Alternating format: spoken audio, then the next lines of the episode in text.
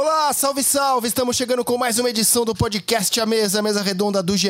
Comigo, André Rizek, com Alexandre Losetti nessa segunda-feira. Beleza, Losetti?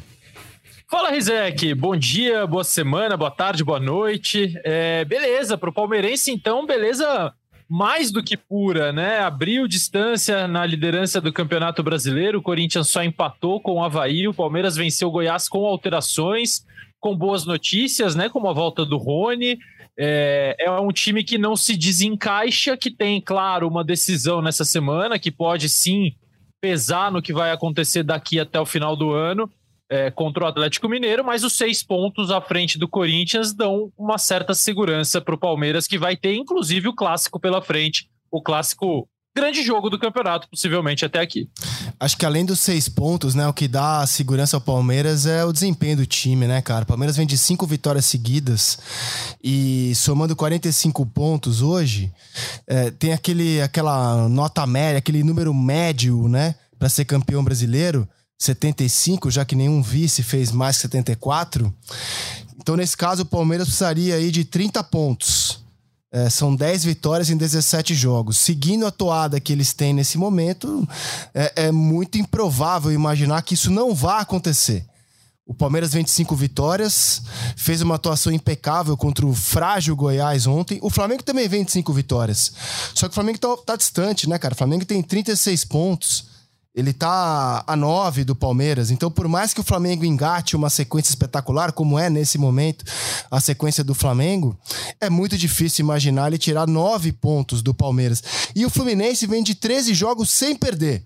São, acho que, as grandes sequências do campeonato, né? As cinco vitórias seguidas do líder Palmeiras, as cinco vitórias do quinto colocado, que é o Flamengo, e os 13 jogos sem perder do Fluminense de Fernando Diniz, Losetti. É isso aí, Rizek. Eu acho que o Palmeiras ele tem as próximas duas semanas. É, é, é, clichê e é mentira dizer, ah, as próximas duas semanas vão definir o ano do Palmeiras. Não, elas não vão definir o ano. Elas possivelmente não vão definir nada a não ser a vaga na Libertadores. Mas elas podem, e hoje eu só vejo essa possibilidade, gerar um desequilíbrio, é, talvez até emocional, porque o Palmeiras tem o Atlético Mineiro na Libertadores um jogo difícil. O Palmeiras conseguiu um resultado grande no Mineirão, porque perdia por 2 a 0 foi buscar o um empate já nos acréscimos, então resultado importante. Mas o Abel Ferreira nunca venceu o Atlético Mineiro e vai precisar vencer no tempo normal para poder avançar sem o drama dos pênaltis, que se tornaram um drama na vida desse Palmeiras. Talvez o maior drama do Palmeiras atual seja uma disputa de pênaltis. Depois tem dois jogos pelo brasileiro contra o Corinthians, que é o vice-líder, e contra o Flamengo, que é uma dessas sensações que também vem numa sequência de cinco vitórias, que tem hoje o melhor time reserva do Brasil.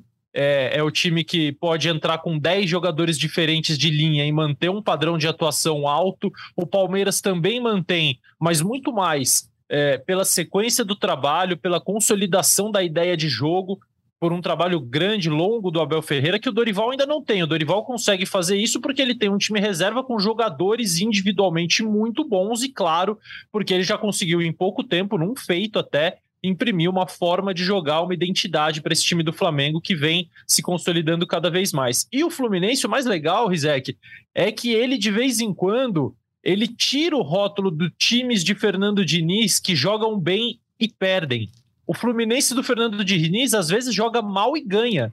Não que jogou mal contra o Cuiabá, mas foi longe de ser um jogo brilhante, uma grande atuação exuberante de encher os olhos. Fez um gol no comecinho, um golaço no passe de calcanhar do Ganso para finalização do Cano, precisa de sempre. Mas depois o, o Fluminense chegou a sofrer em alguns momentos contra o Cuiabá em casa, mas hoje, veja só, o time do Fernando Diniz pode ganhar jogando mal. Isso também é uma evolução. Cara, essa foi a rodada dos golaços, né? Cada gol. Eu me emocionei, eu me emocionei, eu acho o gol do Mike, porque eu fiquei perguntando por aí se é o gol mais bonito do campeonato. E aí eu tenho recebido respostas um tanto mal educadas, mas a, dizendo que teve uns 20 mais belos do que o gol de Mike ontem no Allianz Parque. Eu adorei esse gol, cara. Contra-ataque rápido. É, esse, esse, gol é o puro suco do Palmeiras, né? Contra-ataque rápido, lucidez do Dudu, que dá um toque assim. Cara, como tá jogando bem. Eu, eu, você, eu não consigo ver o Dudu jogar mal, cara. O Dudu é um jogador nota 7 em todos os jogos. E se você tem um jogador nota 7, 7,5 em todos os jogos, cara, é, é, é complicado para quem o enfrenta. E aí a conclusão do Mike espetacular. O Dudu é um jogador que ele não tem, ele não, não cria empecilhos para o próprio futebol, né? Ele, a gente não perde tempo tentando procurar razões para o mau futebol do Dudu. Ah, será que ele joga assim porque ele não teve chance na seleção? Será que ele queria ser o protagonista? Será que é, ele acha ruim que se fala muito do Veiga, do Scarpa, do Gustavo Gomes? Ah, será que ele está jogando assim porque ele está do lado errado? Não, ontem ele jogou na esquerda a maior parte do tempo com Wesley na direita. Inclusive uma novidade da escalação, porque quando você olha os dois no papel, você imagina o Wesley na esquerda e o Dudu na direita e o Abel inverteu ontem, certamente por algum encaixe ou desencaixe que ele queria fazer de uma marcação do Goiás que veio com três zagueiros e não conseguiu em nenhum momento ser competitivo. Então o, o Dudu de fato é esse jogador, né? Ele não te dá razão para você ficar pensando, puxa, por que será que o Dudu não tá rendendo? Ele sempre rende, ele tá sempre equilibrado, ele tá sempre estável. É, e eu acho que isso também é fruto, e eu defendo muito isso há muito tempo. O Dudu chegou ao Palmeiras no começo de 2015, se eu não estou enganado. Ele teve uma breve saída para o futebol da Arábia, é, e voltou para o Palmeiras. Ou seja, essa sequência longa num clube, por mais que ele tenha passado por diversos tipos de trabalho, permite ao jogador evoluir muito mais do que se ele ficar um ano aqui, um ano ali, uma temporada aqui, depois volta, não se estabiliza. O Dudu hoje é um jogador perfeitamente estabilizado em todos os sentidos. Cara, o Palmeiras só teve boas notícias, né? A volta do Rony, o Rafael Veiga jogando melhor do que vinha atuando nos últimos jogos, né? Porque ele não voltou tão bem assim na lesão. Fazendo gol de pênalti, porque ele tinha perdido é, em pênaltis importantes, inclusive. Então, assim, o Palmeiras só teve boas notícias, cara. Ao contrário do seu adversário da quarta-feira, o Atlético Mineiro, o Palmeiras é só alegria, hein, Luzetti? É, o Palmeiras, inclusive, com substituições planejadas, né? Porque quando entram Danilo, Gustavo Scarpa e Rony, que são três titulares no intervalo, no lugar de três titulares, do Zé Rafael, do Rafael Veiga e do Dudu, é, o, é o sinal de que o 2 a 0 os dois gols marcados no primeiro tempo, permitiram ao Abel cumprir o que ele já havia planejado, executar o que estava planejado. Rony volta jogando pelo lado, não como nove numa posição diferente da que ele vinha atuando. Ele entra no lugar do Dudu, na prática ali do campo, é, no desenho do campo. Primeiro com o Navarro jogando de nove, depois com o Lopes jogando de nove. É, não sei se quando o Abel reunir todo o seu time principal, o Rony vai jogar assim. Eu acho que não, porque para ele jogar de lado, ou o Dudu ou o Scarpa tem que estar tá fora do time, ou o Veiga. E eu não acho que o Abel vai tirar nenhum dos três. Eu acho que ele quer colocar o Rony de volta no time, mas que ele não quer tirar nenhum dos três. Então eu acho que o Rony volta jogando como nove, gerando aqueles espaços que o Palmeiras sabe tão bem atacar. É... O gol do Mike que você já destacou foi um golaço. Teve gente que falou do gol, obviamente, obviamente, só lembrou, não quis comparar com o gol do Carlos Alberto Torres pela, pela forma como ele chega finalizando. O gol do Carlos Alberto na final da Copa de 70. Óbvio que tem muitas diferenças, mas é um lateral chegando, finalizando diagonal, cruzado, bonito. É, e o Galo, Rizek, o Galo foi muito estranho, cara. Eu comentei o jogo junto com o Roger ontem. É, inclusive, era um jogo que era para. Mas ó, antes, antes, do Galo, Luzete, você, você, tocou num ponto que eu acho da discussão aí, da volta do Rony. É, eu não vejo outro lugar pro Rony que não a de centroavante, aliás, onde ele jogou muito bem. Porque, ó, é, Danilo, Zé Rafael, Veiga, não vai mexer nisso, né? Dudu na direita, Scarpa na esquerda e o centroavante, que é o Rony. Por melhor que esteja jogando o Flaco Lopes, e assim, eu acho que ele entrou muito bem no time é ali que o Rony joga, né? E o Flaco espera a vez dele, não? Eu acho que eu, totalmente. Não é que eu não vejo outro lugar para o Rony. Eu vejo possibilidade do Rony render bem em outra função, como aquele não, entrou ontem. Claro, a questão é, é que é, para isso. É isso. Você tem, é que tirar, o, tem que tirar alguém. O Scarpa da esquerda, tirar o Dudu da direita. É isso, né? É isso.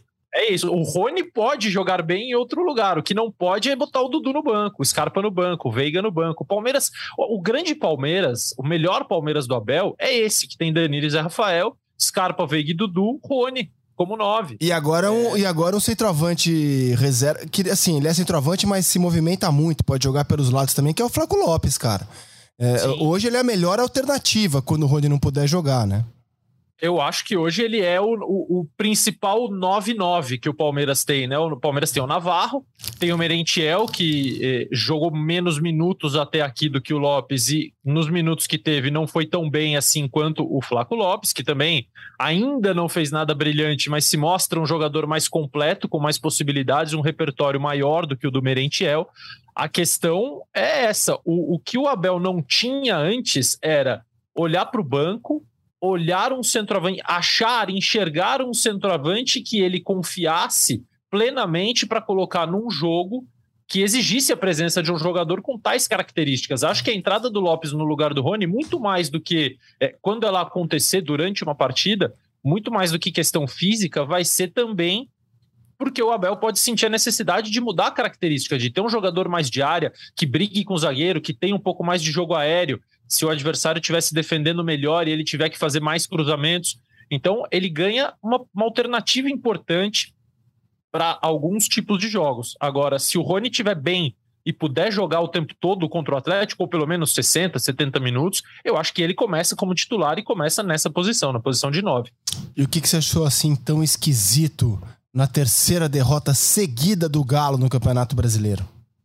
Cara, o, o, esquisito foi o seguinte: o primeiro tempo foi modorrento, Rizek. Os dois Atléticos com times é, quase todo reservas, né? O, os dois goleiros titulares jogaram e o Nathan Silva, zagueiro, que parece titular do Galo com o Cuca, foi titular também ontem.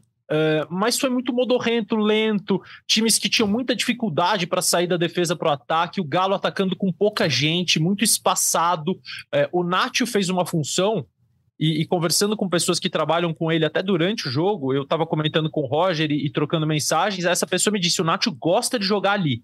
É ali que ele se sente melhor, é ali que ele se identifica com Ali aonde? Ali, como um segundo volante, ele jogou alinhado ao Alan. Eles jogaram o primeiro tempo, Alan e Nacho como volantes, onde normalmente joga o Jair, o Pedrinho de 10, Vargas na direita, Pavon na esquerda e o Sacha como um 9 também de muita movimentação. Isso é uma novidade no Galo, né? O Nacho mais recuado assim é uma novidade. É uma novidade. O Nath normalmente é o 10 dessa linha de três ou joga por um dos lados é, quando o, o Zaratio vem por dentro, mas é, ele jogando um pouco mais recuado é novidade. E essa pessoa até me falou: olha, o Nath jogava muito assim no River do Galhardo. Ele gosta de ver o jogo de frente, ele quer ter essa liberdade. Não que ele não goste de jogar noutra função, mas ele se sente à vontade assim. Então a bola passou muito por ele, porque o, o Furacão não marcava. Por outro lado, quando o Atlético Paranaense saía fazia sua saída de bola, o Nacho avançava um pouquinho para tentar fazer uma pressão. Essa pressão não era bem executada e abriu um buraco nas costas dele que o Atlético Paranense aproveitou muito mal. O Vitor Bueno jogando no lugar do Terans não deu a mesma mobilidade, é, a, a, mesma profundidade, ele não flutuou ali para receber. O Rômulo, que estava jogando pela direita, é um jogador grande, então ele ia muito para a área também, não ficava habitando aquele, aquela região do campo. Então foi um primeiro tempo muito lento que o gol só saiu porque o Eric fez uma falta no Sacha, quebrou o galho do, do Atlético, que estava com pouquíssima gente no ataque, o Nacho cobrou e o Igor Rabelo fez de cabeça. Aí no segundo tempo as coisas mudam muito. O Galo volta bem melhor, com o Rubens no lugar do Pedrinho, o Rubens e o Nath um pouco mais alinhados e o Alan mais atrás, como o único volante. Só que o Vitor Roque é, mostra porque que ele é um jogador especial no segundo tempo. Com 45 segundos de, de, de, jogo, ele faz um golaço, dá dois dribles, entorta o Nathan Silva, justamente o único titular de linha da partida. E, e daí para frente, é, o, o, o, resultado insiste em desmentir o jogo, sabe? Porque quando o Galo faz 2 a 1 um, jogando melhor no gol do Pavon, você pensa, bom, agora o Galo vai se estabilizar. E toma o gol no lance seguinte. Então mostra também essa dificuldade que o Atlético do Cuca vem tendo sem a bola. Ele deixou bons sinais contra o Inter, tomou 3 a 0 porque sem bola foi muito mal. Ele conseguiu fazer um bom jogo contra o Palmeiras, abrir 2 a 0 e tomar um empate, quer dizer, não foi capaz de sustentar a vantagem jogando em casa. E ontem, quando era melhor em campo, tomou o segundo gol e quando pressionava no final para tentar fazer o terceiro, acabou tomando o contra-ataque é, numa ótima jogada do Alex Santana, reforço do Atlético Paranense, que fez um bom jogo, mas o Galo não tem sido é, firme sem a bola, defensivamente muito frágil, e isso é um ponto importante. Foram três gols do Inter, dois do Palmeiras e três do Atlético Paranaense. Oito gols em três jogos com o Cuca, é muita coisa. O Nacho jogou 90 minutos, né? É, o que me faz crer que ele não será titular é, na quarta-feira. Aliás, o Nacho é um jogador que terminou a temporada passada no banco com o Cuca e no primeiro grande jogo do Cuca na temporada, que foi contra o Palmeiras na Libertadores, Nath no banco também. Então, assim, acho que o lugar do Nath com o Cuca é no banco, nos grandes jogos. Ele tendo atuado 90 minutos, não consigo enxergar, por exemplo, o Cuca mexendo no time quarta-feira e colocando o Nacho de segundo homem. Acho muito pouco provável. Ele vai ter a volta do Alan para quarta-feira, que estava suspenso. Então acho que o time vai ser Jair e Alan.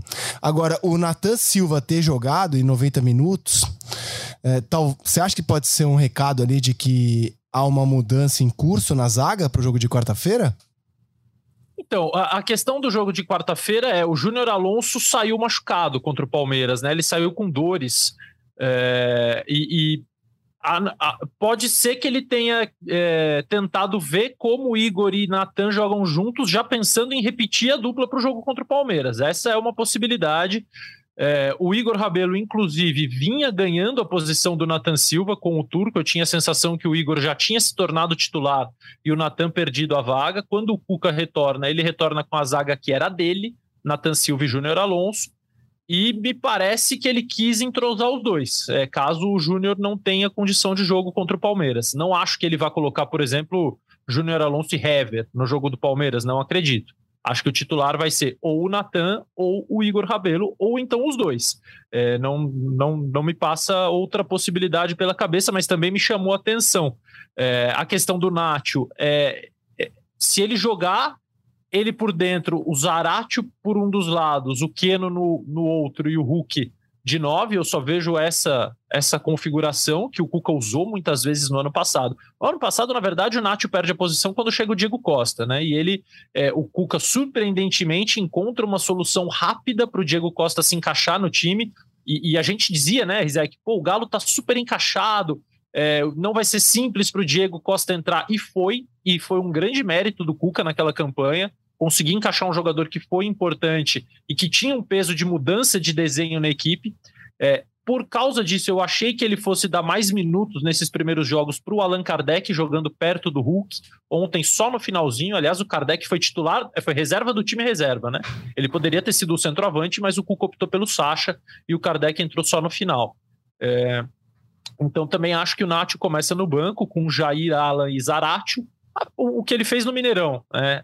Agora, quem vai ser o atacante de lado é a dúvida. Se ele repete Ademir, Keno e Hulk, se ele coloca o Vargas, ele já usou o Sacha por ali também. É, opções do Galo tem. Ele pode usar o Pedrinho aberto, embora tenha até, até aqui sido escalado por dentro mais vezes o Pedrinho. Ele tem opções e ele precisa melhorar o time sem a bola. Acho que isso é o mais importante para o Galo, é, é entender o que fazer quando perde a bola principalmente contra o Palmeiras, que é um time muito letal quando recupera a posse. O Cuca disse claramente depois do jogo que o Palmeiras tá com a faca e o queijo, tá com o astral, tá com mais futebol, que é o favorito, e eu, eu não vi nisso apenas um joguinho de palavras, acho que ele falou sinceramente. É, o Campeonato Brasileiro, nesse momento, tá fora da mão do Galo e hum, hum, quase impossível que ele vai brigar pelo título e vai jogar então quarta-feira a sua última chance de sonhar com o título na temporada. Se cai na quarta-feira, vai ser um campeonato brasileiro de colocar o Galo na fase de grupos. O que é pouco, né?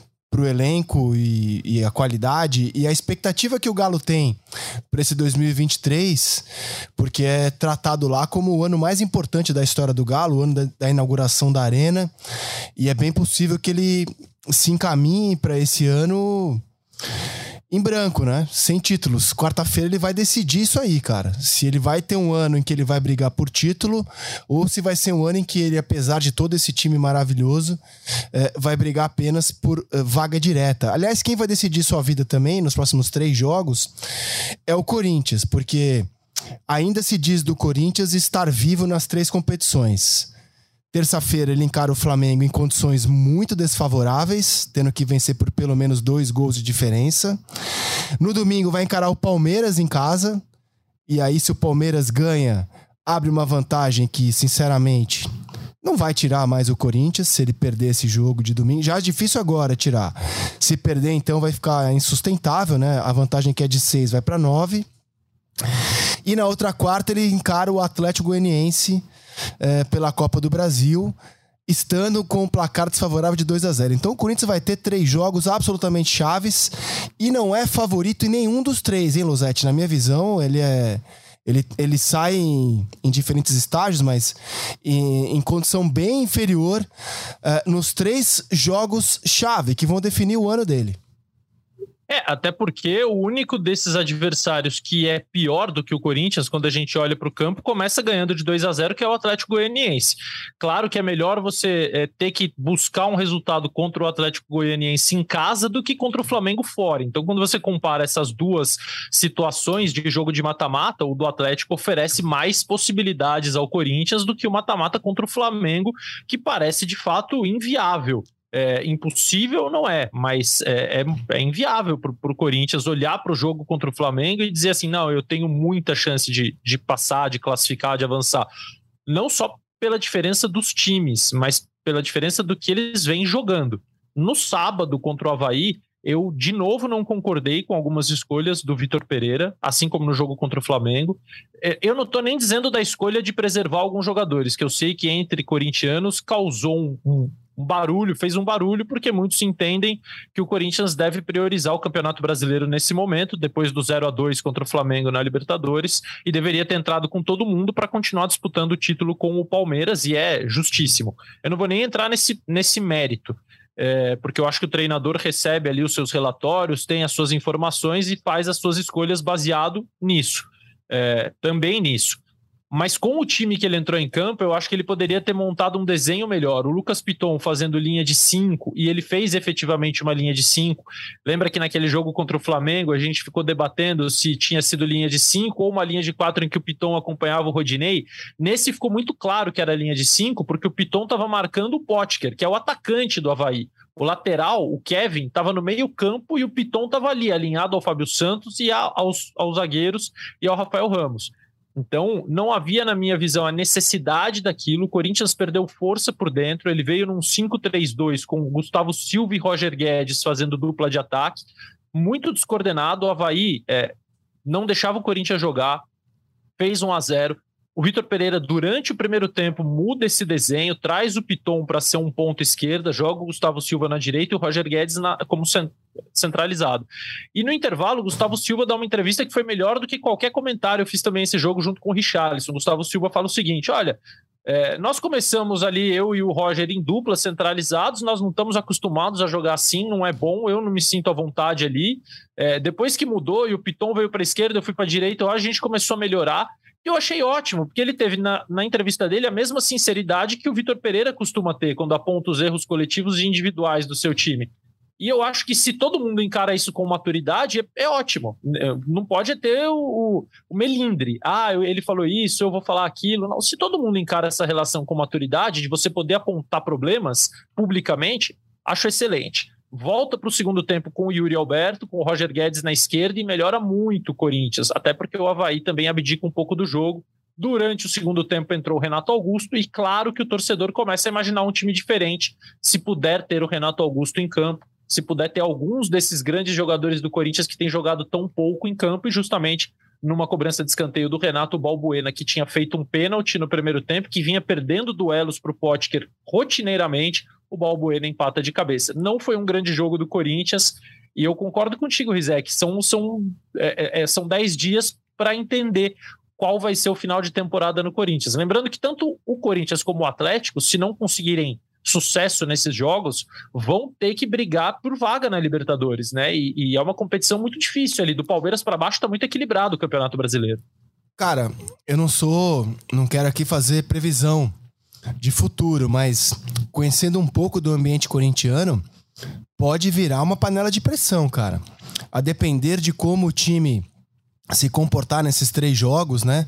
É, pode virar virar a chave de um ambiente que até agora é bom, de apoio, de tranquilidade, de, de muito entendimento é, do trabalho do Vitor Pereira, né? Até de paciência tal. É, porque os resultados até esse momento são bons.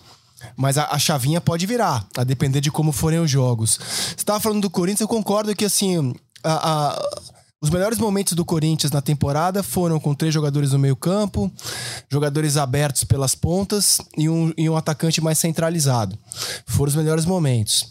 O Roger Guedes jogou 90 minutos, né? Será que ele vai ficar no banco contra o Flamengo? Ele tem sido o atacante mais produtivo do Corinthians. E como ele não produz muito, isso quer dizer que o ataque corintiano tem produzido pouco. Mas o Roger Guedes, ali na, na, na pobreza que tem sido o ataque corintiano, é o que, é mais tem produzido. O Yuri Alberto, é, até agora, né, cara, muita luta, muita luta e pouco resultado, né? Ele se entrega muito, corre pra caramba, joga às vezes muito longe da área, inclusive pouco resultado. O Renato jogou bem, né, cara? Mas ele jogou pouco tempo contra o Havaí, né? Não sei se é suficiente para ter tanta esperança assim na terça-feira. Porque assim, terça-feira para mim, cara, é, é, se o Corinthians passar do Flamengo. É, cara, assim, eu não, eu não tô sendo exagerado, eu tô, eu tô sendo sincero. Eu, assim, ó, de que eu me lembre, eu acho que vai ser a virada mais surpreendente da história corintiana, sabia? Porque eu tava pegando aqui quais são os grandes feitos, assim, considerados improváveis da história corintiana. Se classificar contra o Fluminense na semifinal de 76. Era jogo único, gramado encharcado, o Corinthians empatou, foi para os pênaltis. Né? O Fluminense era bem melhor do que o Corinthians. Aquilo foi considerado um feito, até pela invasão né? da torcida corintiana ao Maracanã. Mas ali foi um empate. É, 90, o título de 90, cara, é considerado algo muito improvável, né? O Corinthians não, não tinha o melhor time do Brasil e perdia do Atlético Mineiro no jogo da ida até 38 minutos do segundo tempo, quando vira de forma espetacular e arranca para o título. Eu considero 90 a coisa mais improvável que aconteceu na história do Corinthians. Se ele passar do Flamengo agora, sim, vai superar todas as minhas memórias de feito mais improvável. Porque ele vai ter que tirar uma vantagem de 2 a 0, pelo menos, de um time que é melhor do que ele, na casa desse time, né, com o Maracanã pulsando, pouquíssimos corintianos lá, e com o Flamengo nesse momento jogando muito mais do que o Corinthians. Então assim, vai ser algo assim muito surpreendente para mim, repito. Seria de que me lembre o maior feito, a maior virada da história alvinegra, viu? Eu não discordo de você não, Rizek. Eu lembro que quando o Corinthians foi jogar na bomboneira contra o Boca, havia um, um debate sobre o tamanho do feito que seria a classificação do Corinthians, e, e, e eu até achava que não, menor, assim, menor no sentido de o Boca era um time fraco, na minha opinião, um time ruim, ruim, o Boca era ruim. Claro que tem a bomboneira, mas eu via no Corinthians totais condições de competir com o Boca, de conseguir um empate e levar para os pênaltis, ou até de vencer no tempo normal. Agora a situação é diferente. É, o Corinthians tem bons jogadores, mas ele vive nesse dilema de intensidade versus qualidade técnica desde o ano passado, desde, desde que esses jogadores começaram a chegar, né? Desde que voltaram Renato, Paulinho, desde que chegou o Roger Guedes, é, sempre foi um time que precisou fazer escolhas não óbvias para é, que o time jogasse mais a feição do seu treinador. Então, o planejamento de elenco, e eu tenho dito isso várias vezes, para mim não foi tão bem feito assim. É, tanto que a gente imagina que mais um jogo e, e, a gente não sabe se o Roger Guedes vai ser titular. Eu tô contigo, eu, eu, eu escalaria o Roger e o Yuri Alberto contra o, contra o Flamengo. Eu acho que o Corinthians precisa de gols. É, ao contrário do que se pensava, não é, é montar um sistema pensando em neutralizar o Flamengo só, você tem que pensar em neutralizar o Flamengo, mas se você neutralizar o Flamengo com muito sucesso, você vai terminar 0 a 0 e não vai adiantar absolutamente nada. Em algum momento do jogo, você vai ter que soltar e correr mais riscos, senão você vai ficar jogando por uma bola parada. Bola parada enquanto o Renato Augusto estiver em campo pode ser legal, porque você viu que a qualidade do escanteio que ele bateu para o Balbuena cabecear mas também não é uma jogada fortíssima do Corinthians a bola parada. O Palmeiras jogar por uma bola parada é espetacular. Ele você tem quase certeza que ele vai conseguir ou fazer um gol ou criar uma grande chance numa bola parada ofensiva. Mas não é o caso do Corinthians. Então, eu jogaria com o Roger e o Yuri. Acho que o Yuri Alberto fez um bom jogo no sábado. Acho que ele mudou, na verdade, o jogo, mesmo sem brilho. Eu concordo contigo, ele não brilhou mas a, a quantidade de possibilidades que ele ofereceu, a quantidade de bolas que ele recebeu de costas como pivô e fez a bola girar, sabe? A bola vem de uma região do campo para ele e ele aciona outra região do campo, ele, ele bagunçou a marcação do Havaí. Eu acho que é um jogador importante, de bom entendimento do jogo. Agora, tem sido pouco, né? Só Yuri por dentro ou só Roger por dentro com os pontas do Corinthians, sejam eles quem forem, Adson, Gustavo Silva, o próprio William, Lucas Piton, tem sido pouco ofensivamente. Por isso, num jogo especial de uma necessidade muito diferente, eu começaria com os dois. Mas eu, eu tô contigo, eu acho que seria um feito enorme do, do Corinthians. Eu não falo nem da sequência do campeonato, pensando no que poderia vir depois. Este feito, passar pelo Flamengo nessa circunstância, seria algo muito, muito surpreendente. Porque o empate com o Boca, né, cara, o Corinthians ia pra Bomboneira fazer aquilo que ele sabe fazer melhor, que é se defender. Né, o Corinthians foi claramente para jogar pelo empate. Agora ele tem que ganhar de 2 a 0. É, foge muito da característica desse time, né? Ter que agredir, ter que ir pra cima. O Corinthians tem uma média muito baixa de finalizações. E ele, ele vai ter que finalizar, pelo menos, é, sei lá, pelo, menos duas bolas ele tem que colocar para dentro do gol. E, e, contra um time, cara, assim, é, o Flamengo tá no seu melhor momento da temporada. Não fosse a, a, era Paulo Souza, o Flamengo hoje estaria brigando cabeça a cabeça com o Palmeiras pelo título. Não fosse o atraso da era Paulo Souza, hoje o, o futebol do Flamengo desse momento é, é, só o Palmeiras tá jogando o que o Flamengo tá jogando neste momento, né? Time vindo de cinco vitórias seguidas. É, e, e assim, de novo, o Flamengo só tem boas notícias da rodada, né? Poupou o time, deu jogo é, para alguns jogadores o Gabigol é, entrou e fez um, um, um, baita gol, tá com a confiança lá em cima de novo, como já tinha feito pela Libertadores na semana passada. Então, assim, eu só vejo boas notícias do lado flamenguista também, Luzetti.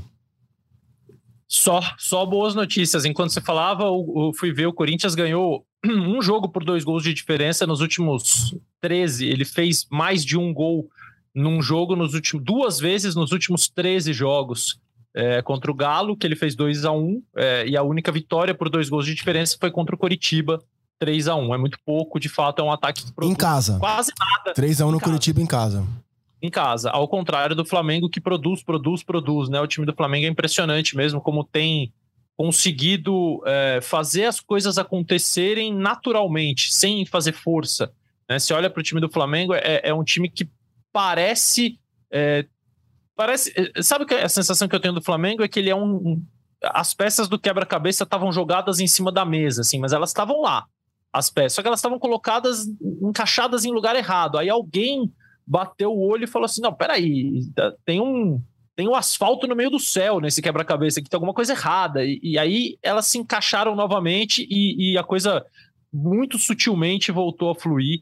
É, e voltou a fluir como, como identidade de jogo mesmo, porque quando o Dorival troca 10 jogadores de linha, é, Mateuzinho, Fabrício Bruno, Pablo e Ayrton Lucas, Diego, Vidal, Vitor Hugo, Marinho, Everton, Cebolinha e Lázaro, e esse time responde com resultado, responde com desempenho, responde com firmeza, porque houve momentos em que o São Paulo pressionou, o São Paulo esteve perto de empatar o jogo, é, principalmente na parte final, não foi um jogo ruim do time reserva do São Paulo, que tem muito mais limitações, que é cheio de improvisos, cheio de desequilíbrios, mas conseguiu fazer um jogo decente em determinados momentos contra o Flamengo, mas o Flamengo soube é, ser firme. E muitas vezes, para um time reserva, essa firmeza é que demonstra o quão, o quão consolidado está o trabalho, enfim, no seu dentro do, do, possível, né? Um trabalho ainda de, de semanas, de, de pouco mais de meses, dois, dois meses, mas é, para o time reserva ele entra cheio de jogadores talentosos.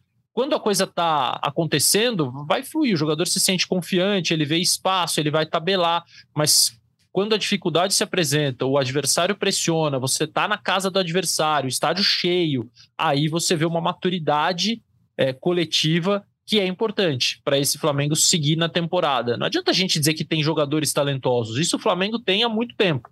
Faz três anos que o time do Flamengo, o elenco do Flamengo é estelar. Mas essa maturidade de resistir a esses momentos, mesmo com um time desfigurado, aí vai fortalecendo muito o grupo. E mais um ótimo jogo do Vitor Hugo, né? Eu fico pensando, é, chega o Oscar, o Oscar entra onde no time reserva do Flamengo. Olha, olha o que nós estamos falando, Rizek. Nós estamos falando de um cara que foi titular do Brasil na Copa do Mundo, de 2014 e hoje a gente não consegue ver lugar para ele no time reserva do Flamengo. Isso é um negócio espantoso. Não, a gente fez uma brincadeira no seleção semana passada que era o coletivo do Flamengo. O time titular todo mundo sabe escalar, o time reserva hoje tem o Hugo ou o Diego Alves. Um dos dois vai ter que assistir ao coletivo. Na lateral direita, é, é, o Mateuzinho, o Varela chegando. O Varela chegando. Na zaga, o Rodrigo Caio assiste nesse momento, né? Você tem o Gustavo Henrique, é, o Fabrício Bruno. Na lateral esquerda, você tem o Ayrton Lucas. Aí o Pablo, no... né? Pablo e Fabrício. Oh, Pablo e Fabrício, melhor na zaga. É. Pablo, Pablo melhor, e Fabrício, melhor. Aí no meio-campo, você tem o Vitor Hugo, você tem o Vidal, o Lázaro e o Oscar. Diego. É, Diego vai ter que assistir para mim esse meio-campo. E, e, no e o Pulgar. E o Pulgar, é, rapaz, porque o ataque é Cebolinha, e Marinho, rapaz, realmente, cara. É, é, é, cara, assim, e, e, que tempo, que tempo, que tempo perdido na era Paulo Souza. Só consigo pensar nisso quando eu olho para a temporada do Flamengo, o tempo perdido e os pontos desperdiçados de um time que ainda pode ser campeão da Libertadores e da Copa do Brasil, disputar esses títulos, mas do brasileiro tá muito distante pelo tempo perdido. É, perdido com consciência, né, Rizek? É sempre bom a gente lembrar. Sim. Sim. Que muitas vezes, quando um técnico dá errado, a gente fala assim: ah, mas também, como é que o clube escolheu? Nesse caso, o clube escolheu indo ao país do Paulo Souza, se reunindo com ele, conversando com ele, entendendo qual era o método de trabalho, pesquisando, perguntando. Foi o erro convicto, né? Não foi o erro ao acaso. Esse foi o erro com gosto. Sim, erro com gosto, exatamente. Exatamente. Cara, a gente não falou é, de uma questão do Campeonato Brasileiro que foi a arbitragem. Passamos quase 40 minutos de podcast de gravação, não falamos da arbitragem. Você achou pênalti o que foi dado pelo VAR a favor do Palmeiras nesse fim de semana? Curiosamente, o, Abel Ferreira não reclamou de arbitragem nessa rodada, né? Ele que é sempre muito crítico aos nossos apitadores. Nessa rodada ele não reclamou. Você achou pênalti? É, essa rodada não teve complô, né?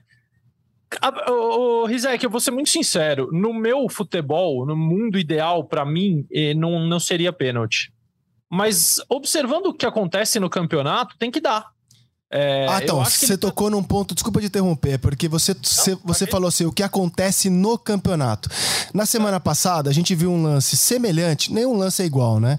Um lance semelhante que causou muita polêmica aqui no Brasil, que foi o pênalti que o VAR é, é, chamou o juiz para desmarcar no duelo de Libertadores, era uma arbitragem chilena, do jogo Atlético Paranaense e Estudiantes. E aqui no Brasil, cara, houve muita gritaria, porque como no futebol brasileiro tudo é pênalti, né? Tudo é pênalti. Aqui é a lei da penalidade mínima, né? Encostou na unha é pênalti né? O jogador tropeçou na linha, é pênalti. O Brasil é a terra do pênalti. Tudo aqui é pênalti. Brasil, a terra da penalidade mínima. Então as pessoas estranham quando assistem a partidas de Libertadores ou de futebol europeu e falam, ué, mas isso aí não foi pênalti? Porque a gente está tão condicionado a achar que tudo é pênalti no Brasil que a gente estranha quando tem uma arbitragem apitando que de fato é pênalti. Eu achei um absurdo, cara, o pênalti marcado a favor do Palmeiras. O Palmeiras teria vencido o jogo sem aquele pênalti, tá? Não ganhou ganhou por causa do pênalti.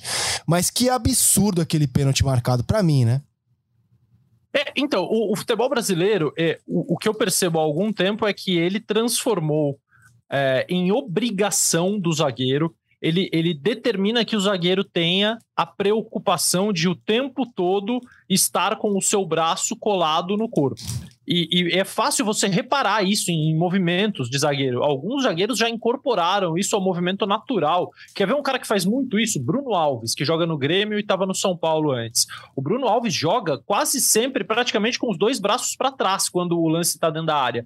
Juntos, colados ali nas costas, e, e, e ele. É, é, chega a ser é, comovente o esforço que ele faz muitas vezes para tentar ganhar espaço, esticar uma perna com os dois braços para trás, assim, às vezes é uma questão até de equilíbrio. Né? Tem muitos zagueiros que, que. E o futebol brasileiro agora exige que esse seja o comportamento padrão de um defensor ou de um jogador que esteja defendendo a sua área. É, na Europa, eu, eu noto que preocupa-se muito mais, existe uma preocupação muito maior com a naturalidade do movimento. Entender se o jogador fez aquilo é, não com a intenção de, de, de fazer o pênalti. Ah, mas é, ele está aumentando o espaço do corpo dele. Tá, mas isso está acontecendo de forma natural, por um movimento de corpo que todo mundo faz, ou porque de fato o jogador teve a intenção de fazer um bloqueio? É, o Caetano, zagueiro do Goiás que comete o pênalti, de fato ele poderia estar com o braço colado ao corpo. E hoje o que se analisa no futebol brasileiro é isso Ele poderia não estar com o braço ali? Poderia. Ah, então, eu discordo. Eu acho que não tinha como, cara. O movimento dele é totalmente natural. Ele tá tirando o braço. É, é o braço que tá. Bom, é que é difícil falar aqui sem imagem, né? Mas é o braço que tá atrás. Não é nem o braço que tá mais perto da bola, né? É o braço que tá ali dando sustentação ao corpo dele mesmo, cara. Mas a gente não discorda, Rizek. É aí que tá. É, eu também acho natural. Entendeu? O que eu tô dizendo é que o que, que, o, que, que o futebol brasileiro olha? Ele fala assim: bom, ele, o braço dele poderia não estar ali? Poderia. Poderia estar junto do corpo? Poderia. Então é pênalti. É, é, o que eles pensam é assim. Eu acho natural também. O movimento, para mim, ele não faz aquele movimento para bloquear a bola ou para aumentar o espaço. Ele faz porque é o movimento. Sim, não, e, corrida. E, e, é tão, e é tão orientação, é tão claro que, é uma, que há uma orientação para que aqui a gente tenha um futebol diferente do resto do mundo. É isso, a gente está conseguindo criar um jogo diferente do resto do mundo.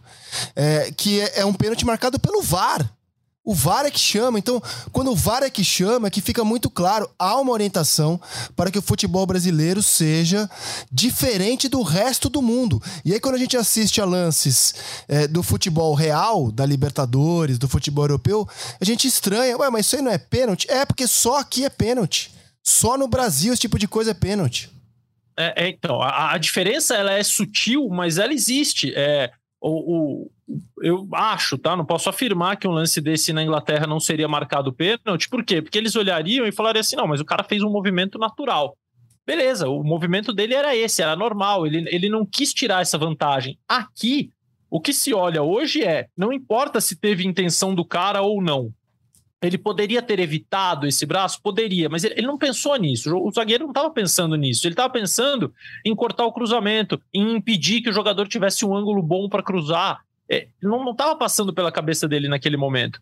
Mas a, a, é implacável a marcação é, do VAR e da arbitragem brasileira em relação ao toque de mão. Acho que é uma incompreensão Acho que é uma falta de intelecto, inclusive de quem comanda a arbitragem durante esses anos todos, de, de porque tem muita coisa, Rizek, que a, claro que a regra diz, mas a forma como você vai trabalhar com a regra, como você vai encarar a regra, e, e o Brasil ele gosta de ter regras firmes e, e, e punitivas justamente para você não ter que usar o bom senso. É o famoso, não, não pode, não pode. Não, mas espera aí, não, não, não, não, não pode, não pode. É muito mais simples do que você analisar, interpretar, ter cuidado, considerar bom senso, considerar a naturalidade do jogo, que se perdeu completamente no, no futebol brasileiro em muitos aspectos. É, e, e, eu não vejo quem consiga mudar isso, sinceramente. Esse começo, inclusive, de gestão CNM na, na arbitragem brasileira, para mim é péssimo. Péssimo como era péssimo com o Gaciba, como foi péssimo depois. É, sabe, eu, eu, não vejo solução. Então, resumindo, eu, eu, não acho estranho que tenham dado pênalti, porque esse é o padrão de pênalti do futebol brasileiro. Mas tá muito longe do ideal para mim, muito longe. Ah, não, e a gente não pode deixar de reclamar, porque a gente gosta tanto do futebol. E, cara, o campeonato tá legal, cara. O que não dá é para jogos bons serem estragado, estragados quarta, domingo, quarta, domingo, por um conceito absurdo de arbitragem que só tem aqui, cara só tem aqui. Então, assim, quando, quando a gente fala é, do potencial do futebol brasileiro, é, que, que pode ser ainda melhor do que já é hoje, a gente já tem poder financeiro, a gente tem estádios é, impressionantes para os padrões sul-americanos, gramados ruins, mas estádios impressionantes. É, cara, elencos muito bons. Faltam algumas coisas, né? Calendário, gramados melhores e arbitragem melhor, cara. Arbitragem que não estrague o jogo que, que deixe o, o, o, jogador ser protagonista e não os apitadores. Desculpa, Losetti. Não, desculpa eu, Rizek, falta um compromisso de todo mundo que participa do negócio, sabe? Porque é, o jogo ele é estragado sempre por alguém. Muitas vezes é pelo árbitro, muitas vezes, por esse critério bizarro do que é pênalti ou não é, do que o VAR tem que intervir ou não tem, mas muitas vezes pelo jogador também. Havaí Corinthians, no segundo tempo, o Vladimir, goleiro do Havaí, caiu três vezes fingindo que tinha dor e pedindo atendimento. Tomou um cartão amarelo por isso, inclusive, porque o árbitro sabe que é fingimento, ele sabe que é mentira, mas ele precisa autorizar o departamento médico, porque o jogo não pode continuar com o goleiro no chão. Então, quer dizer, o goleiro ele tem o poder, ele tem o poder de parar o jogo a hora que ele quiser. Sabe, é, é, fica na mão dele. E aí ele precisa ter caráter competitivo, caráter de competição. caráter de esportista para não fazer isso. Todos os brasileiros fazem isso. Então precisa ter um compromisso de quem gosta de futebol no Brasil. Porque a gente fala isso toda semana e eu não vejo a CBF preocupada. Não é nem que eu não vejo a CBF agir. Eu não vejo a CBF preocupada. Isso me revolta de um, de um tanto. Porque eu falo assim: não é possível que esses caras vejam jogos. Será que o presidente Edinaldo vê jogo? Ele vê o Campeonato Brasileiro? Será que os seus diretores veem o Campeonato Brasileiro? E será que eles gostam disso que eles veem? Do jogo parado porque o goleiro finge que tem lesão, do, do pênalti porque a bola bate no cotovelo do rapaz que, pô, ele errou, ele não cortou o cotovelo e botou no bolso, é o que ele deveria ter feito na hora. É, é desses gramados horrorosos. Então, é, essa falta de, de. essa omissão, essa passividade de quem organiza, de quem comanda, me deixa louco, porque é o que você falou, a gente gosta de futebol, cara, a gente não consegue ver. Eu, inclusive, no jogo Havaí-Corinthians, é, em determinado momento a torcida do Corinthians fez um protesto com sinalizadores contra o preço dos ingressos. Tinha uma faixa, 150 reais é roubar corintiano. Sinalizador é proibido. Então a torcida, obviamente, fez aquilo para parar o jogo e para poder ser vista no, no, no seu, no, no, seu protesto. E aquilo ali, eu, eu, eu falei assim: o jogo não vai acontecer o segundo tempo. E, e com todo. Eu respeito milhões de vezes o protesto da torcida, de qualquer torcida. Achei ótimo que eles possam ter entrado com a faixa no estádio, que a gente vê polícias arbitrárias que impedem protestos, impedem faixas, impedem cartazes. Isso é um absurdo. A gente ainda vive numa democracia, né? Então, ainda bem que a torcida do Corinthians conseguiu levar a sua faixa para dentro do estádio. Agora, era um segundo tempo que não conseguia acontecer, porque o Vladimir caía toda hora, porque depois o VAR foi buscar, inclusive no lance do gol do Corinthians, o escanteio demora para ser cobrado, porque o VAR está checando um possível, uma possível mão da barreira do Havaí numa cobrança de falta. Cara, não aconteceu absolutamente nada e eles levaram minutos para concluir que não tinha acontecido absolutamente nada. O Everaldo Marques estava narrando o jogo, cantou um pedacinho do Faroeste Caboclo enquanto o jogo não voltava, porque era interminável a, a checagem de nada. Aí depois veio o sinalizador. Quer dizer, aí um monte de gente, ah, você não gosta de festa, você não gosta de torcida. Cara, eu só gosto de jogo, eu quero ver jogo. E no Brasil a gente não consegue. Vamos no Procon. V vamos no Procon. Isso. Queremos o nosso jogo. A, a, a, gente, a gente paga por 90 minutos de futebol. A gente quer o nosso jogo pro seu Procon. Você tá entregando o quê? 40 minutos de jogo? A gente quer 90 minutos de jogo. É, é, muito melhor 90 minutos de jogo do que 115, como a gente está vendo, em que a bola fica parada por 70. É. Né? Porque os jogos hoje eles não têm mais 90 minutos. Cada, cada tempo tem 8, 9 minutos de acréscimo, justamente por causa dessas palhaçadas todas que a gente vê no jogo e, e ninguém faz nada, cara. Bom, a gente vai assistir provavelmente a arbitragens melhores nessa semana de Libertadores, como foram na semana passada. Espero não queimar a língua. Na sexta-feira estamos de volta com toda a semana do futebol brasileiro e sul-americano. Aquele abraço para você, Losetti, e até a próxima. Abraço, Rizek, até a próxima e um beijo pro PVC, que está curtindo as suas férias absolutamente desconectado do futebol. Depois, quando ele voltar, a gente conta para ele o que aconteceu nesse período. Cara, seguramente essa imagem é impossível. É, férias pro PVC, ele deve ter ido ao estádio ontem, algum estádio.